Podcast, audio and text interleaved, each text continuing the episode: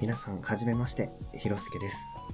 毎日頑張る自分にご褒美あげてますか？この番組は何かと肩に力が入りがちな30代半ばの僕が凝り固まった頭と体をほぐすために始めたポッドキャスト。普段人には言えないあんなことやこんなこと、忘れたくない大切な思い出、時には感情に任せて吐き出したい気持ちなど、自分に正直に話せる場所、秘密基地を作っていくために配信していきます。それがいつか誰かにとっても心を落ち着ける秘密基地になってくれたらいいな。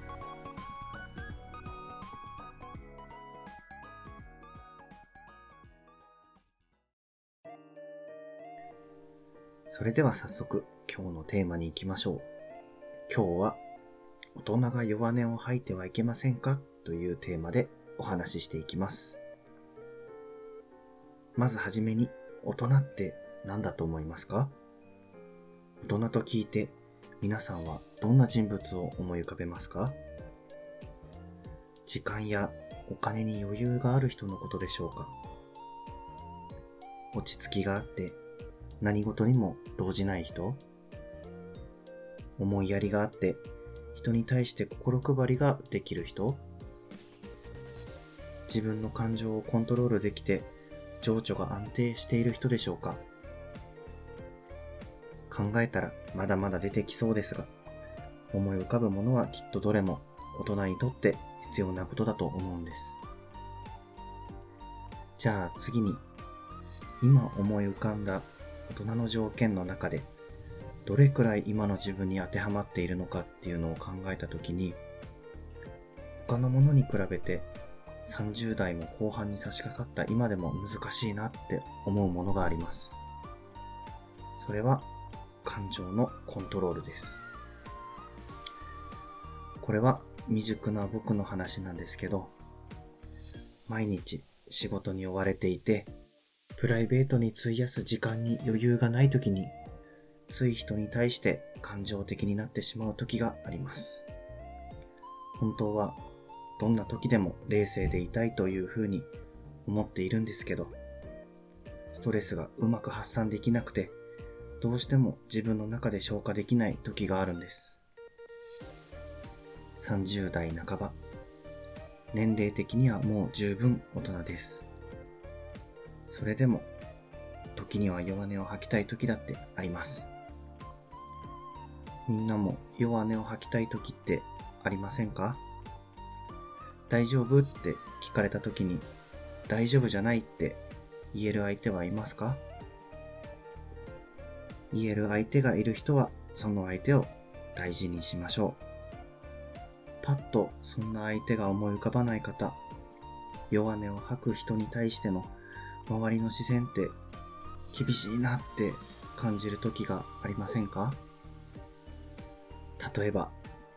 SNS で仕事の愚痴を書いている人を見かけた時どう思いますか？ああ、この人は頑張ってるんだな。大変だなって思う人は、ぜひそのままの優しい心で受け止めていってください。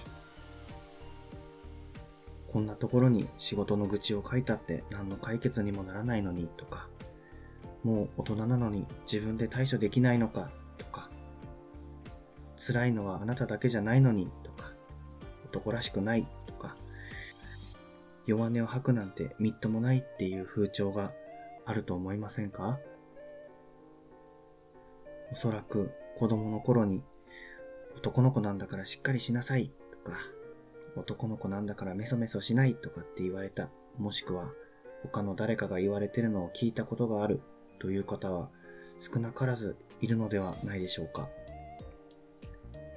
幼い頃の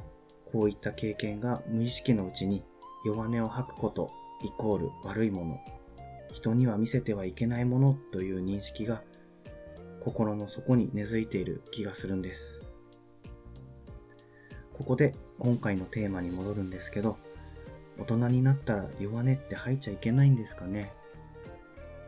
それってそんなに恥ずかしいことなんですかね？みっともないって思いますか？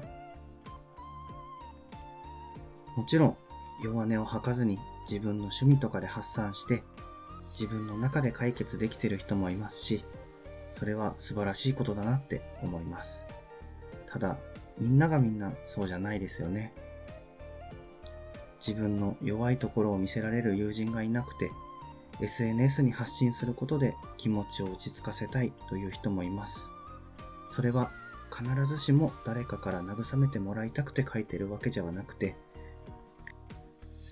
活字でもいいから言葉にすることで冷静になるためにしているっていう方もいると思います。以前読んだ文献に日本人は耐え忍ぶことを美徳とする文化があるのでストレスが溜まり続ける傾向があってそれが体と心に影響を及ぼしてしまう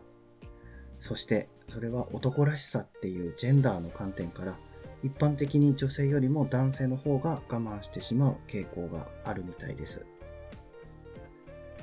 その解決策としては、ストレスは溜め込まずにこまめに吐き出すことが重要です。また、こう、言語化できない漠然としたモヤモヤした感情を口に出したり活字にすることでストレスの原因が明確になることがあるので結果としてストレスの原因を取り除く近道になる場合もあるんです。だから、もし周りに弱音や愚痴を吐く人がいたら、その時は、いいだけ吐き出してもらって、また明日から頑張ろうって言ってあげれる人でいたいなって思います。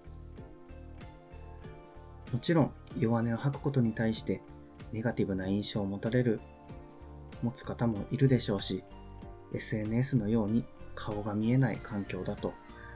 心ない言葉が飛んでくることがあるかもしれません。他の人から何と言われても気にしないって思えたらいいですけど、実際のところそれは難しいかもしれないです。友達といる時は大丈夫大丈夫なんて言って取り繕っても一人になった時にまたそれを思い出してまた傷つくこともあります。そんな時は今の状況が辛いのは目いっぱい頑張ってるからなんだって思い出してください。弱い自分も周りの人にきつく当たってしまうのも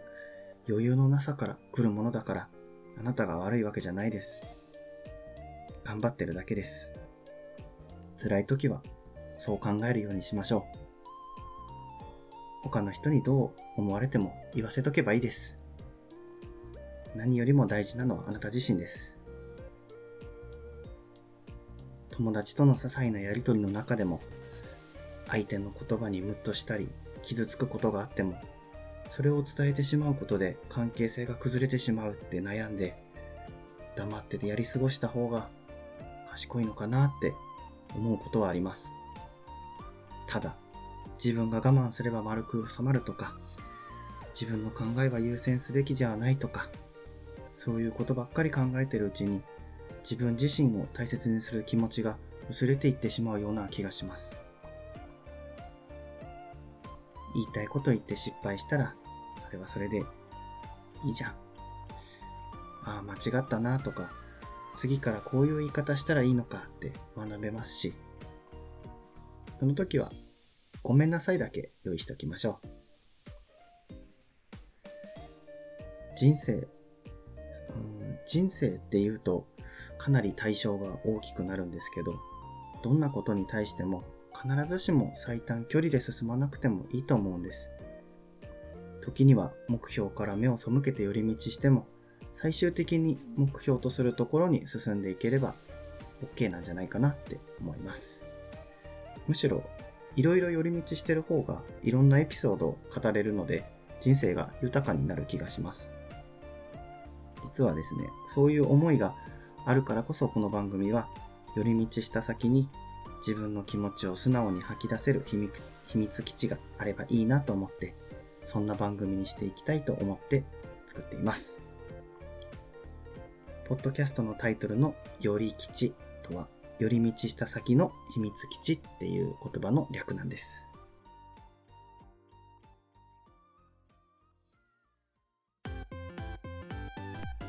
今回はこんな感じで終わろうと思います。話があっちこっち行って聞き苦しかったところもあると思いますが、最後まで聞いてくれてありがとうございました。ここでより吉からのお知らせです。僕のカバーアートは今、僕のアイコンと看板、うさぎ、フラッグしかありませんが、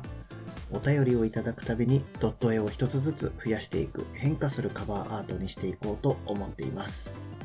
どうかこれからも聞いてみたいなと思ってくださった方はお便りお待ちしています。それではまた今度、集合場所は秘密基地で。またね。